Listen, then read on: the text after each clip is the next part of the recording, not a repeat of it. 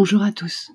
Je m'appelle Laura, Atel Bokebza sur Twitter, et je fais partie de la Redacroom, cette bande de guélurons passionnés qui, dans les coulisses, prépare avec PPC les émissions quotidiennes du digital pour tous. Aujourd'hui, je vous propose d'écouter ou de réécouter une émission diffusée le 28 mai 2019 sur le binge watching. Pour une diffusion du best-of en plein confinement et en plein week-end prolongé de mai en plus, cela me paraissait approprié. Que ceux qui ne se sont pas adonnés au binge watching ces dernières semaines me jettent le premier iPad. Je suis de plus une binge watcheuse assumée et de longue date. J'ai fait les nuits marathons de 24 heures sur Canal au début des années 2000. J'ai participé à des soirées de fans de Friends pour revoir une saison dans son intégralité à la sortie des DVD. J'ai plus récemment dévoré les 8 épisodes de la partie 4 de la Casa des Papels en deux petites soirées seulement pendant le confinement. Mais j'apprécie aussi les séries qui ont décidé de garder le vieux modèle traditionnel de la sortie par épisode, ou par groupe de deux épisodes, comme en ce moment la dernière saison en date du Bureau des légendes. Le binge-watching, ce que ça signifie, les pratiques, les dangers, les dérives et les surprises, cet épisode reste éminemment d'actualité pendant le confinement, alors bonne écoute à vous. Mais attention au binge listening. Épisode numéro 173 de Bonjour PPC. Le thème du jour, c'est le binge watching. Oh là là, de la novlangue. De la novlangue. Le binge watching, c'est un phénomène de société qui est probablement arrivé avec l'ère Netflix. Allez, rappelez-vous, on repart quelques années en arrière. Il y a quelques années, on regardait allez, deux nouveaux épisodes d'une série par semaine et nous devions attendre 7 jours, 7 longs jours pour accéder à la suite. Vous vous rappelez, c'était le temps des X-Files, c'était le temps des séries aussi, où on pouvait regarder des choses comme L'homme qui valait 3 milliards. C'était un épisode par semaine et il fallait attendre la suite. C'était Thomas Magnum. On, attend, on regardait un épisode le dimanche après-midi et il fallait attendre une semaine pour avoir le prochain épisode. Ces rendez-vous hebdomadaires ont fidélisé aux chaînes de télévision traditionnelles des millions de spectateurs à l'ère du digital, des Netflix et autres Amazon Prime, du téléchargement illégal, à l'ère du tout tout de suite, la consommation de séries n'a jamais été aussi forte, aussi intense, aussi gloutonne peut-être d'ailleurs. Le phénomène binge watching, cette consommation massive de toute une série en quelques heures. On en parle ensemble dans Bonjour PPC. Merci à Christian pour ce retweet. Le binge watching, c'est quoi? Euh, On a trouvé ça sur programme-tv.net. C'est Eva qui nous a trouvé ça, popularisé par l'arrivée des services de vidéo à la demande tels que Netflix ou Amazon Prime. Le binge watching consiste à regarder de nombreux épisodes d'une série télé à la suite, l'expression binge fait référence à un excès de l'activité en question. Euh, selon Wikipédia, la définition du binge watching ou du binge viewing, du rush hour ou du marathon viewing, le visionnage boulimique, également appelé le gavage télévisuel, ou le visionnage en rafale, le visionnement en rafale, c'est la pratique qui consiste à regarder la télévision ou tout autre écran pendant de plus longues périodes de temps que d'habitude, le plus souvent en visionnant à la suite les épisodes d'une même série. L'expression est construite par la référence au binge drinking, ah, l'abus d'alcool. Eva nous signale la série Le Binge Watching c'est quoi sur europe1.fr. Elle a trouvé cet article qui nous en apprend notamment que le binge watching est un terme que l'on peut traduire en français par la beuverie de série. Le dictionnaire Oxford date l'origine de l'expression euh, à la fin des années 1990 lorsque des fans se rassemblaient pour regarder en une seule fois l'intégrale d'une saison en DVD. Selon un sondage de l'Institut Nielsen, de l'Institut Nielsen, 88% des utilisateurs de Netflix affirment avoir l'habitude de regarder au moins 3 épisodes de la même série en une journée. Oh, ça fait pas mal de choses. Hein. C'est le marathon des séries, nous dit Chris. Bonjour à Michel qui vient de nous rejoindre aussi. Salut. Je viens de me réveiller, nous dit le Parisien, il y a un nouveau billet de sang. Ah bah oui, on est totalement en dehors des clous, cher ami. Bonjour à Guillaume qui vient nous rejoindre ici. Chris, directement inspiré du binge drinking, elle nous dit boire cul sec. Vous savez, le binge watching, c'est le fait de regarder une série télévisée d'une seule traite. Et eh oui, c'est comme une drogue la série télé. Elle a trouvé ça dans cosmopolitan.fr. J'aime bien le mot français, et ça c'est Corinne qui nous dit ça, j'aime bien le mot français frénésie et ce qu'il nous donne comme image à propos du phénomène. Bien vu, c'est Laura qui nous signale que c'est 24 heures qui a lancé la mode de ce que l'on appelait à l'époque le marathon, c'était avec Canal, plus qui faisait des nuits entières. Et Netflix n'existait pas encore sous sa forme actuelle. Elle nous rappelle d'ailleurs que Netflix existe depuis longtemps. Avant, il louait des DVD par correspondance. Ah là là, blockbuster, quand tu nous tiens. Chris nous signale que selon une enquête menée par Netflix, le binge-watching, c'est pour 73% des adeptes. Euh, regarder entre 2 et 6 épisodes à la suite. Mais attention, attention, attention, le signal Chris. Pour qu'il y ait binge-watching, il faut une série qui réussisse le pari de capter le téléspectateur par le suspense, comme par exemple 24 heures chrono, Lost ou encore dernier en gamme Game of Thrones. Toujours le même article de Cosmo. Merci Chris de nous avoir signalé cette, information. Le binge-watching devient un phénomène de société.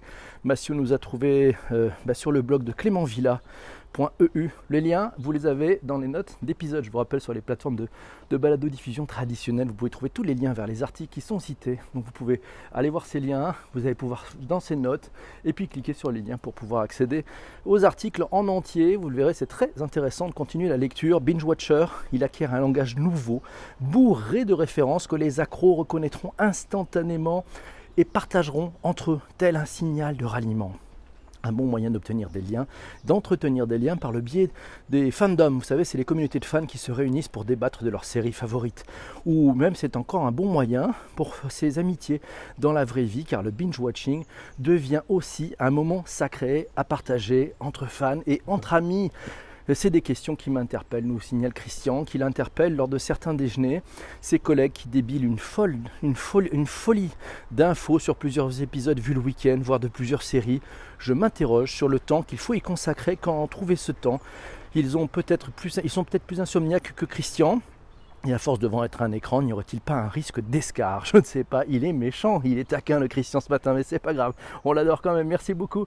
Comment ça va? La forme? Vous êtes en paix? On est parti. Laura nous dit c'est un effet de la démocratisation des plateformes de streaming et de l'apparition d'une offre légale, euh, et l'apparition d'une offre légale par opposition aux streamings illégaux qui a permis de généraliser la pratique du binge-watching, mais elle nous dit que d'un point de vue psycho, en fait, ça va aussi avec l'évolution de notre société qui ne supporte plus d'attendre pour avoir la satisfaction.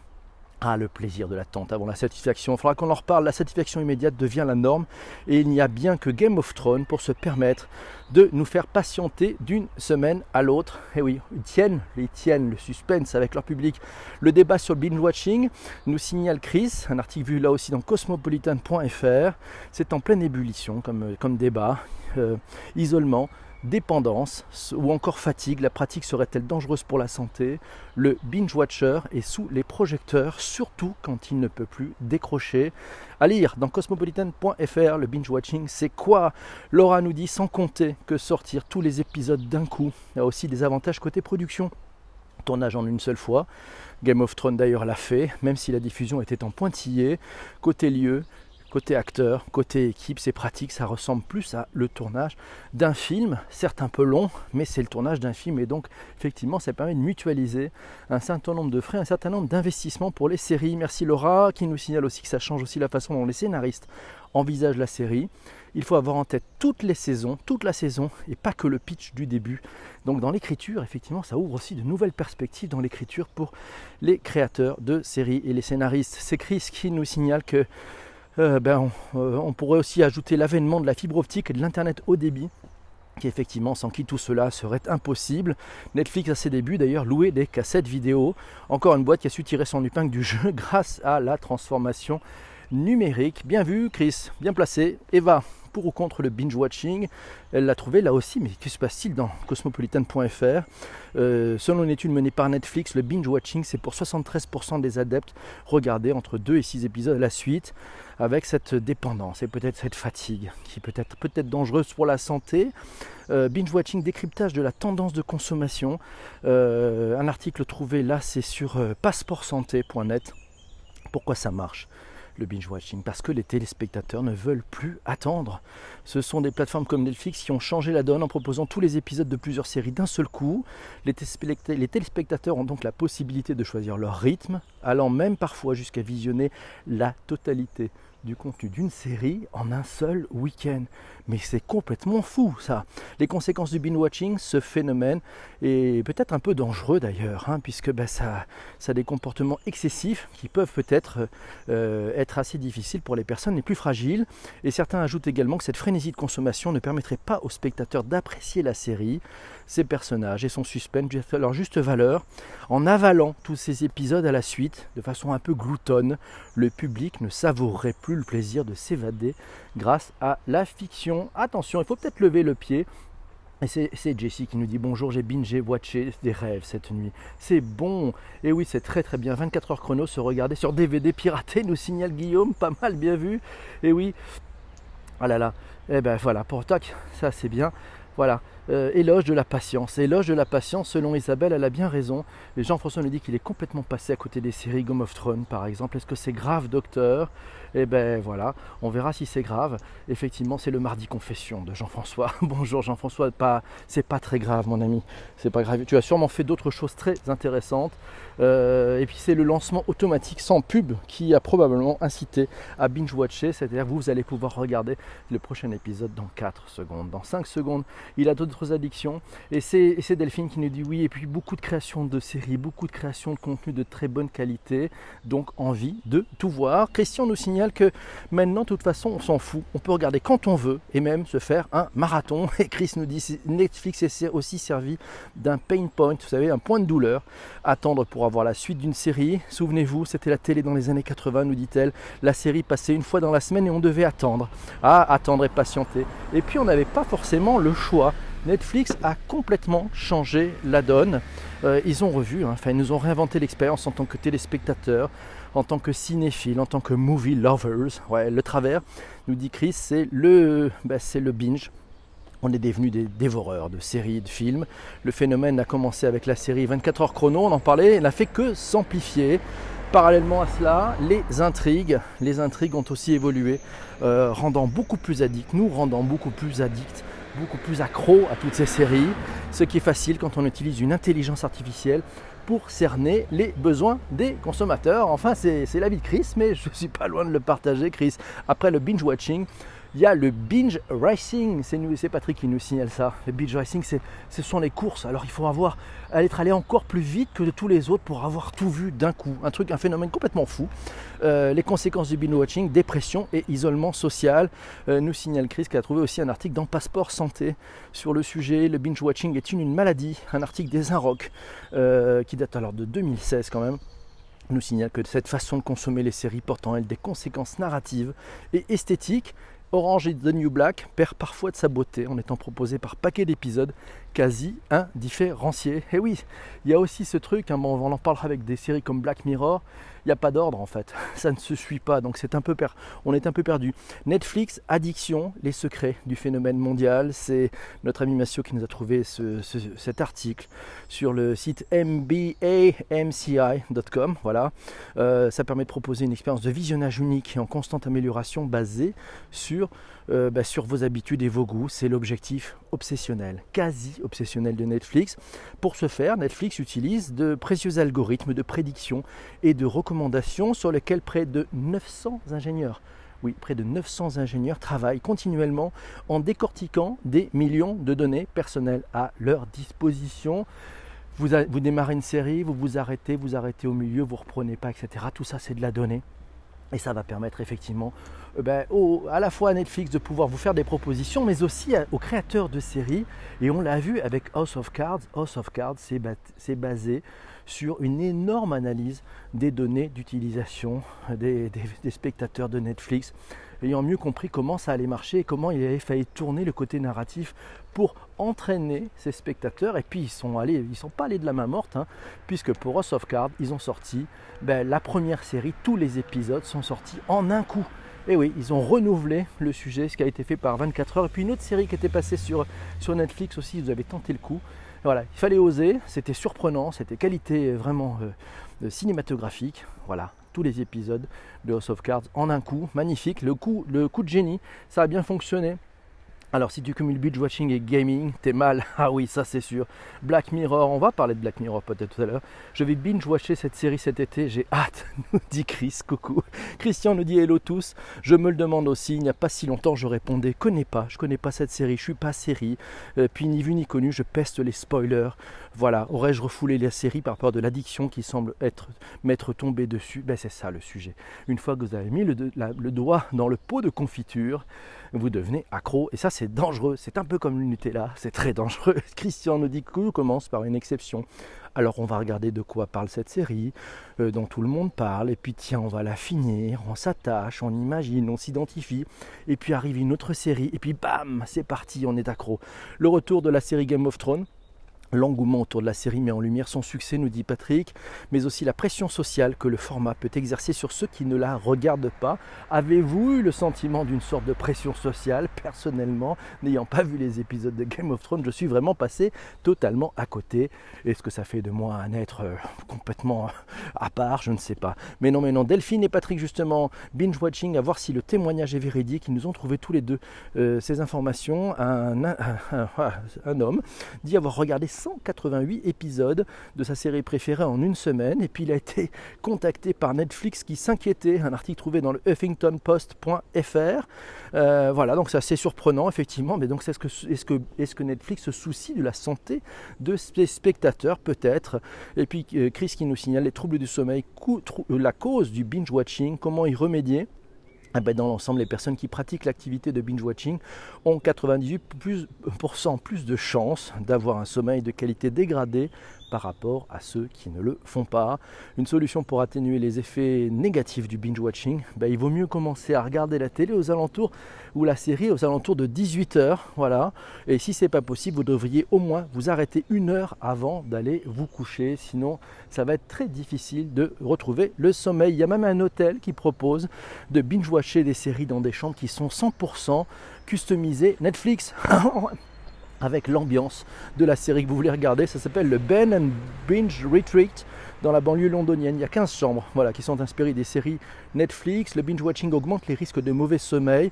On trouve cet article dans levif.be. Euh, vous avez tout ça dans les notes de bas d'épisode. Netflix ne devrait plus être associé au vocabulaire binge watching. Un article trouvé dans pressecitron.net. Ouais. Euh, et oui, d'après, c'est pris d'ailleurs d'un article de Engadget euh, lors d'une interview avec un Empire, avec Empire Film Podcast. L'acteur a révélé que Netflix lui aurait interdit d'utiliser le terme binge watching pour faire la promotion de la nouvelle série. Et toujours d'après Engadget, une recherche sur Twitter suffirait pour constater que dernièrement, Netflix semble avoir limité l'usage de ce vocabulaire sur les réseaux sociaux. Pas idiot Peut-être qu'il y a, peut-être des choses derrière. Black Mirror, on en parlait, c'est la dystopie de Netflix.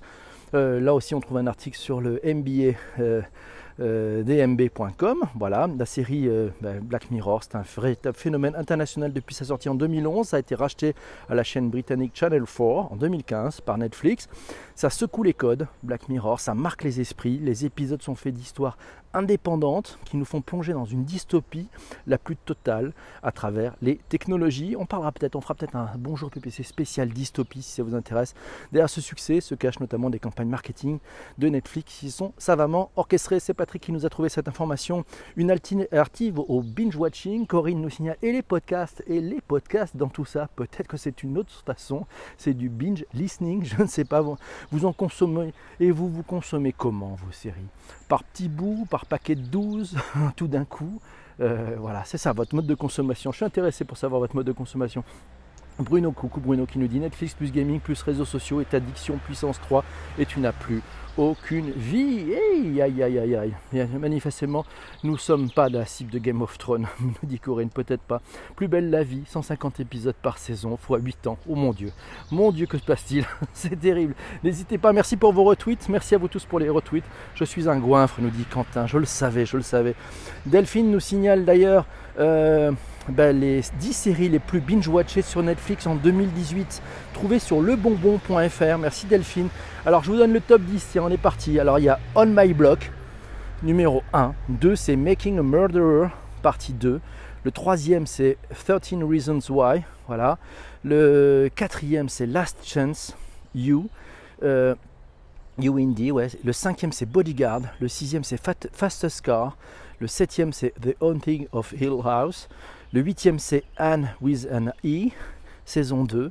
Le neuvième, c'est Insatiable. Et le dixième, c'est Orange is the New Black. Personnellement, je n'avais entendu parler que du dixième. Donc, je suis vraiment décalé. C'est fou. You, c'est top. Oui, c'est vrai que You, c'est pas mal. Non, You, je l'ai vu, c'est bien. C'est sur Netflix, Plus belle la vie. C'est pas possible. C'est sur Netflix aussi. Je suis fan. C'est la série qui pourrait détrôner Game of Thrones. C'est Patrick qui nous dit ça.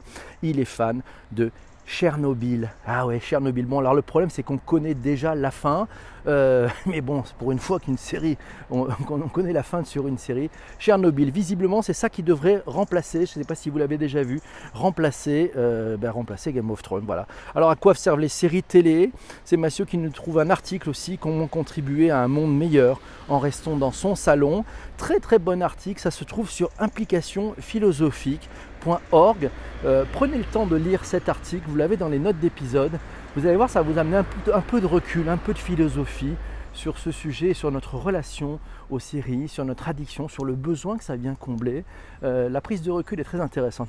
Merci Patrick pour nous avoir proposé cet article aussi qui fait beaucoup de bien. Mais c'est Delphine qui est là. Bonjour Delphine, comment ça va Bonjour à vous tous. Bonjour à Baz Monkey. Oh, ça fait bien longtemps et aussi aucune série française, mais si, il y a des séries françaises. Moi, j'adore la série française, 10% par exemple. Voilà, je suis accro. Alors, ça se regarde d'un coup. J'ai réussi à les regarder d'un coup parce que de toute façon, il n'y a pas beaucoup d'épisodes. Je crois qu'il y a 5 ou 6 épisodes par, euh, par, par série. Ça se regarde peut-être en, deux soirs, mais c'est vrai que la série est assez euh, addictive. Moi, j'ai bien aimé, c'était plutôt sympa. Coucou à vous tous, ça va les amis? Il est bien? Bon, vous savez qu'il nous reste pas mal de choses à faire là, pour ceux qui sont dans le direct. On va quitter ceux qui sont dans le replay, on les retrouvera pour un prochain épisode très très vite, et on va tous ensemble ben, réfléchir et proposer l'épisode de demain. Ça vous va? On est parti? On fait ça comme ça? Bon, pour ceux qui sont dans le replay sur euh, Apple, Spotify et Google, on vous retrouve très très vite. On est en train de vous préparer un prochain épisode. Ciao ciao